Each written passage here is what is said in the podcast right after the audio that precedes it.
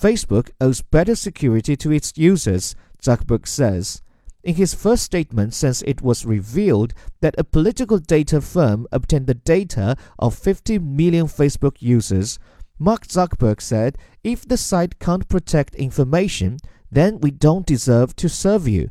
The company has also faced criticism over Russian manipulation during the 2016 election, as well as the rise of misinformation.